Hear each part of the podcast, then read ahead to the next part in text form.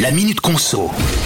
Je vais vous parler aujourd'hui d'une petite économie qui va faire plaisir à ceux qui emménagent dans un nouveau logement. Et oui, parce que les frais de mise en service du compteur Linky devraient baisser.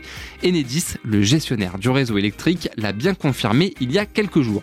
Pour se faire une idée, je vous donne quelques chiffres. Hein. pas moins de 90% de foyers français sont équipés en compteur Linky et il reste encore 3 millions de compteurs à installer. Et après plus de 13 ans de mise en service, eh ben, l'installation d'un boîtier Linky se fait aujourd'hui à distance. Et ben ça veut dire quoi? Ça Que les frais de mise en service ne sont plus justifiés. Alors le hic, euh, si on peut appeler ça un hic, hein, c'est qu'on ne connaît pas encore le montant de la baisse qui est envisagée. Il faut savoir qu'aujourd'hui, ce montant, il est fixé à 13,94€.